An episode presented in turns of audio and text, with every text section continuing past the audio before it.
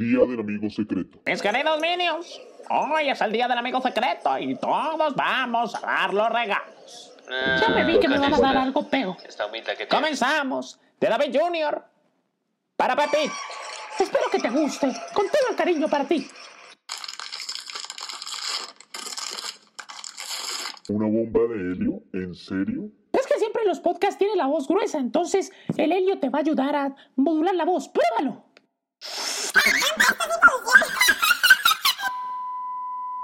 Damas y caballeros, bienvenidos al sé... El buen regalo de amigo secreto, claro que sí. Hola, ¿cómo están? Mi nombre es Davidcito y bienvenidos a los podcasts de Sugo Frien. Un placer otra vez volver acá a estar con ustedes. Y eh, bueno, muchos se preguntarán, ya vieron la descripción, pero ¿por qué estás publicando este episodio en octubre sabiendo que este podcast se basaba más en septiembre? Claro que sí, lo que pasa es que eh, se nos retrasó un poquito la fecha, pero eh, lo estamos publicando a principio de octubre porque pues obviamente estamos en el mes de Halloween, pero eh, hasta ahora está comenzando, así que nos permitimos ahí decir que eh, vamos a publicar este podcast basado en la temática que fue del mes pasado, que es el amor y amistad, una temática bastante bonita porque la gente trata de lo posible de dar regalos de amigos secretos, las parejas salen. Y los demás, pues nos quedamos en la casa, yo creo. vamos a arrancar con unas breves de la semana antes de comenzar este grandioso podcast de Sugo Frien, donde les vamos a hablar sobre los animales más fieles del mundo. Breves de la semana Sugo Free. Menos mal ya se pasó el tiempo del helio porque oh, qué fastidio tener esa voz así, hombre. Ya no vuelvo a recibir ningún regalo. Arrancando las breves de la semana, queremos comentarles que estamos comenzando con nuestro Sugo Tour por diferentes partes de Colombia. Es algo muy bonito volver a encontrarnos después de lo de la pandemia y todo. Y además el simple hecho de también hacer reconocer nuestra marca a nivel nacional es algo impresionante.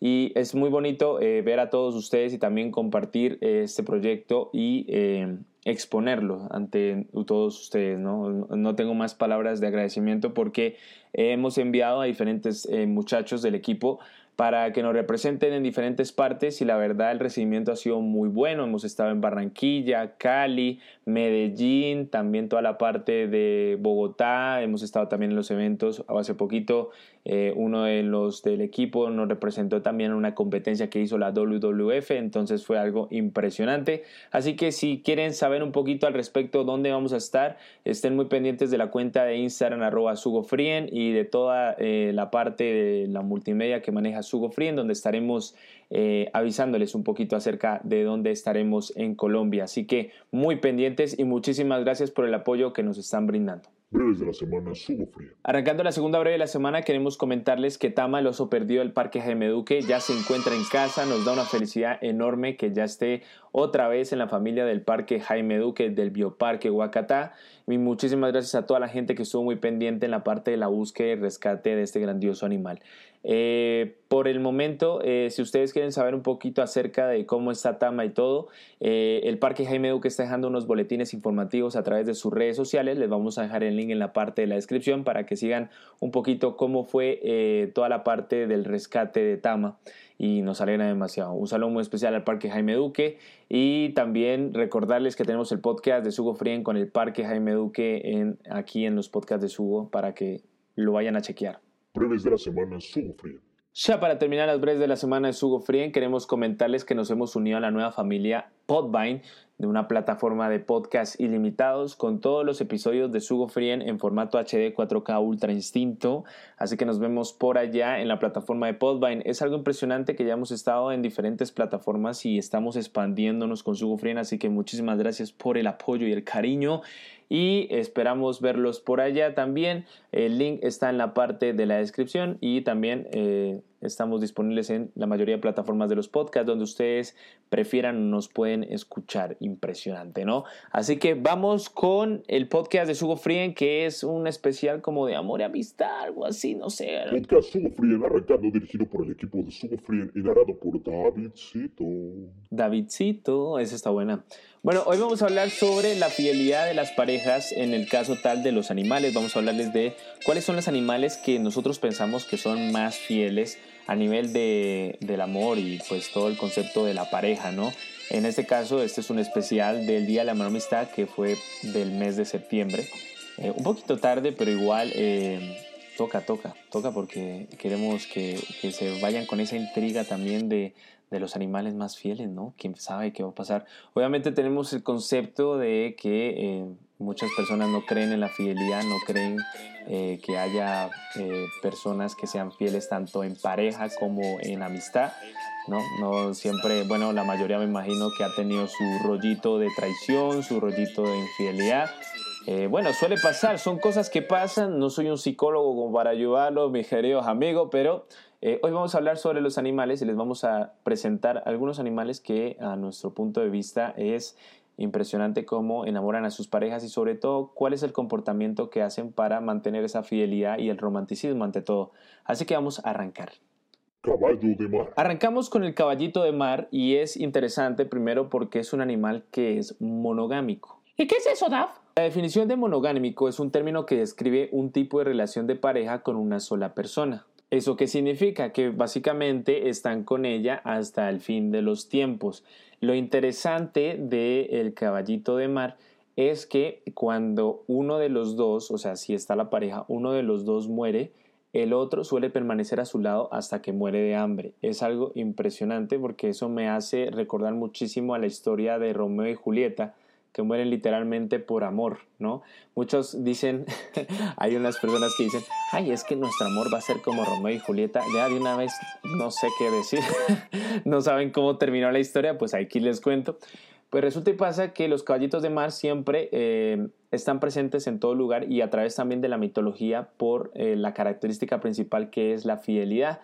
Eh, algunas personas y algunos eh, eh, científicos eh, valoran muchísimo el concepto de que eh, los han visto cuando buscan pareja hacer un baile hipnótico que dura aproximadamente 10 minutos para atraer la atención de su pareja.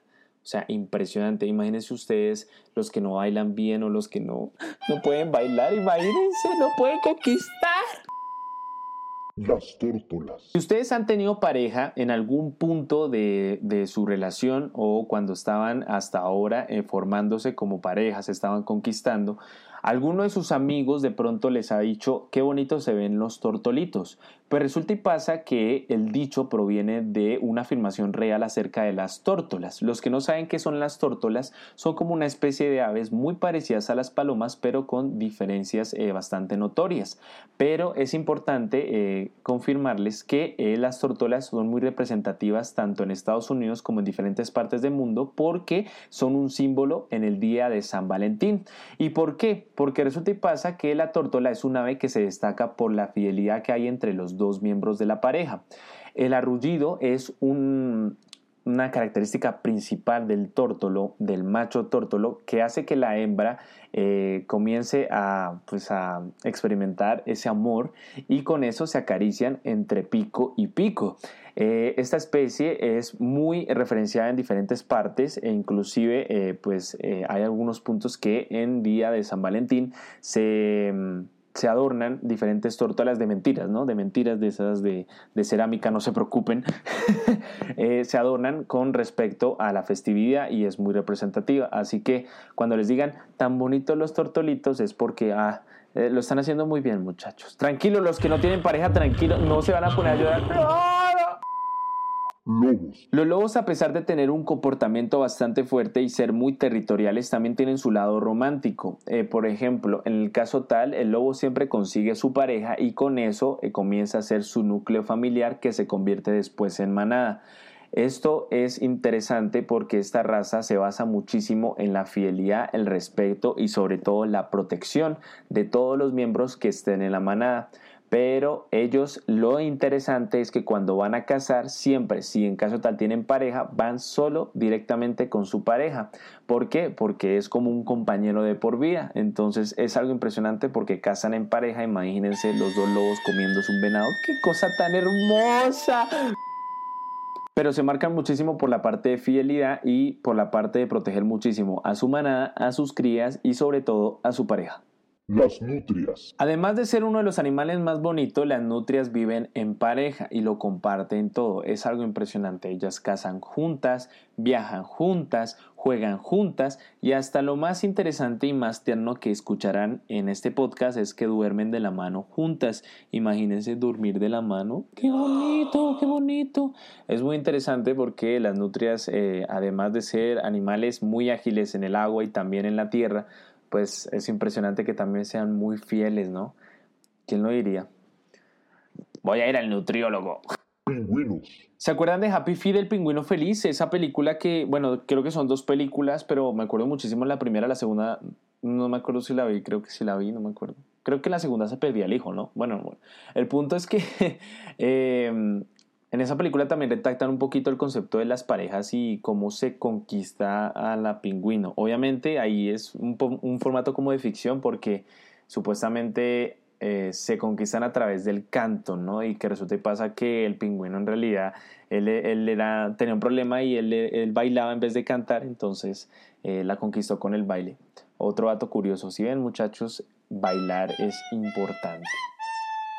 Una anécdota que quiero comentarles y también recomendarles es que una vez fui a cine a ver Happy Feet y pensaba que era Happy Feet y en realidad era un documental de pingüinos.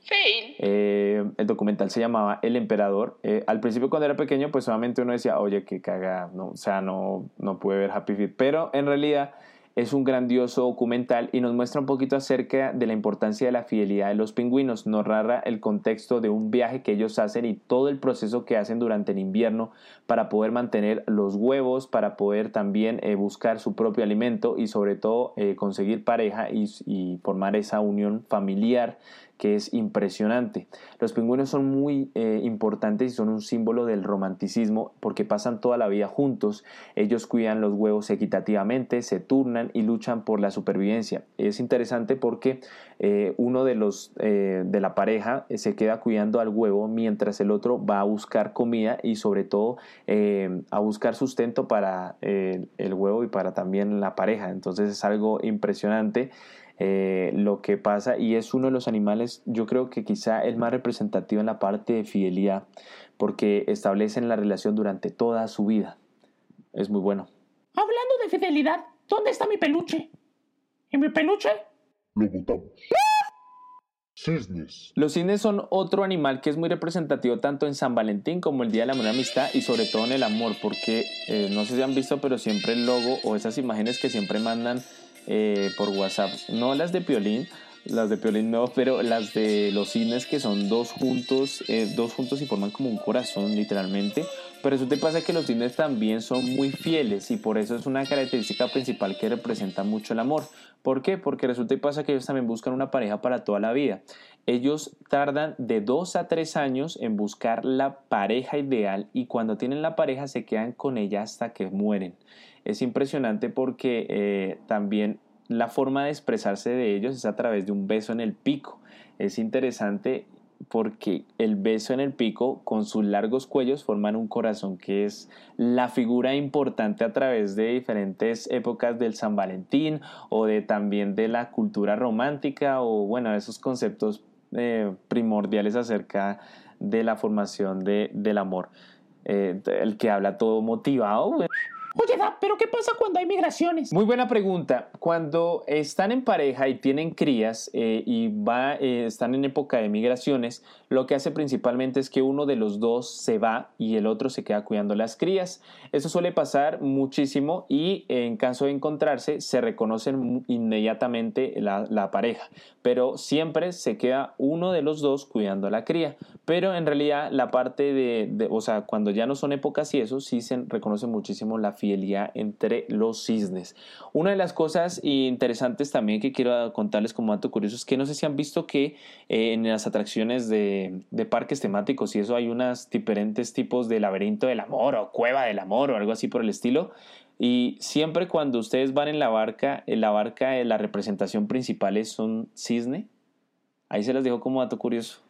Venga, una pregunta, si yo sé que alguno de ustedes de pronto se ha asistido a eso, cuando ustedes entran a la cueva del amor, ¿de verdad se besan o algo así? ¿O qué? ¿Cómo es el rollo? Cuéntenme. Yo nunca he entrado, entonces me da como curiosidad. Lo, lo máximo que he entrado es a una tropicana y me vomito. Gibones. Simio no mata simio. El 25% de primates, según estudios, son especies monogámicas. Ya sabemos el concepto de lo que es monogamia, ¿no? El concepto principal de eh, que solo tienen eh, una pareja durante toda su vida y con esa quedan hasta la muerte literalmente.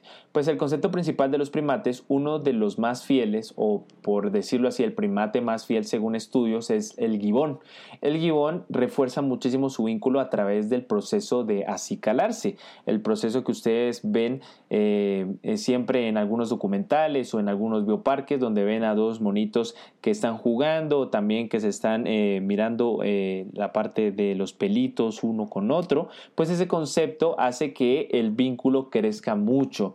Lo interesante muchísimo de los gibones son los, la optimización de recursos, ya que ellos eh, protegen muchísimo su territorio, también el concepto principal de enseñarle a las crías el comportamiento que deben tener y sobre todo compartiendo los recursos que ellos tienen, tanto la parte de comida como la parte de cuidar su propio hábitat. Es impresionante porque si hemos visto que el concepto de territorio que tienen y manejan los primates es, es impresionante porque se cuidan entre ellos mismos y muestran esa característica principal que es la fidelidad. Ratones de pradera. Ustedes se han visto Ratatouille, se han visto cuando Chepsito está muy fiel a preparar los platos, pues no tiene nada que ver. Los ratones de pradera quizás son los animales más románticos que vamos a ver en este segmento, por el simple hecho de que además de ser monógamos, eh, forman parejas de por vida cuidando y criando al macho a la hembra junto a sus crías. El comportamiento de ellos es muy tierno porque ellos consuelan a la pareja cuando están tristes y eh, es algo impresionante porque cuando hay consuelo y cuando ellos están muy acurrucaditos, la oxitocina y la dopamina actúan en su cerebro cuando encuentran esa parejita ideal y con eso se forma el gran vínculo que ellos manejan. Así que si ustedes quieren conquistar una nena, tienen que decirle, oye, eh, es interesante porque la oxitocina me está activando el cerebro y, estoy sintiendo algo por ti. No, mentiras, yo soy muy mal conquistando, no, muchachos, no. ¡Ah! Las orcas. Además de ser muy lindos visualmente, las orcas también son muy lindas en la parte de tener pareja, ya que ellas solo tienen una pareja en su vida y se caracterizan muchísimo por la cooperación constante que tienen al cuidar las crías. Es algo muy genial porque las orcas representan muchísimo también el concepto de la fidelidad y siempre se la pasan, eh, digámoslo así, en pareja cuando eh, hacen su recorrido. Recuerden que las orcas también van por todo el océano, entonces es algo súper genial. Las mascotas. Ya para terminar, qué mejor forma de hablar sobre las mascotas porque ellos son la pieza fundamental de la fidelidad. Qué hermoso sería tener a un animalito que siempre esté con nosotros, acompañándonos en los momentos más especiales, en los momentos en los que llegamos a nuestras casas, en nuestros momentos en que queremos compartir con nuestra familia, en esos momentos de festividad como Navidad, como épocas muy especiales y estar junto a tu mejor amigo es algo impresionante. Así que la mayor eh, muestra de fidelidad que podemos notar es en nuestras mascotas. Así que cuídenlas muchísimo, abrácenlas muchísimos y sobre todo siempre estando en ese vínculo que tenemos con ellas que es impresionante. Y con eso terminamos el podcast de Sugo Frien. Queremos agradecer a todos por el apoyo y el cariño y sobre todo hablando de este tema que es bonito porque es sobre el amor, sobre la fidelidad y bueno, esperar a ver qué pasa. Obviamente viene ahorita Halloween. Ahorita estoy un poquito cansado por el simple hecho de hablar más que todo del amor, del amor, del amor, del amor, del amor, del amor. Podcast Sugo Frien terminando, dirigido por el equipo de Sugo Frien y narrado por David Cito. Recuerden seguirnos en Instagram como arroba Sugo Frien en los podcasts disponibles en diferentes plataformas como Spotify, SoundCloud, iTunes, Deezer, Apple Podcasts, Audible y muchos más con los episodios completos disponibles ahora. Claro que sí, nos encontramos en diferentes plataformas y sobre todo también en nuestra nueva plataforma que es Podvine con todos los episodios completos de Sugo Free. Ahí pueden encontrar los episodios Lilo Wild, Las locuras de Adders, su Wikidia y muchos más especiales y de resto hay muchísimos episodios para que vayan a verlos en todos los formatos. Queremos agradecerles inmensamente a todos ustedes por el apoyo y cariño. Recuerden seguirnos en Instagram como arroba SugoFrien para estar pendientes de toda la información del Sugo Tour, de los eventos en los que vamos a estar y sobre todo de las nuevas actualizaciones de podcast y contenido que vienen con nuevos episodios. Claro que sí. Mi nombre es Davidcito. Nos vemos en la próxima. Un saludo muy especial a todos y chao pues.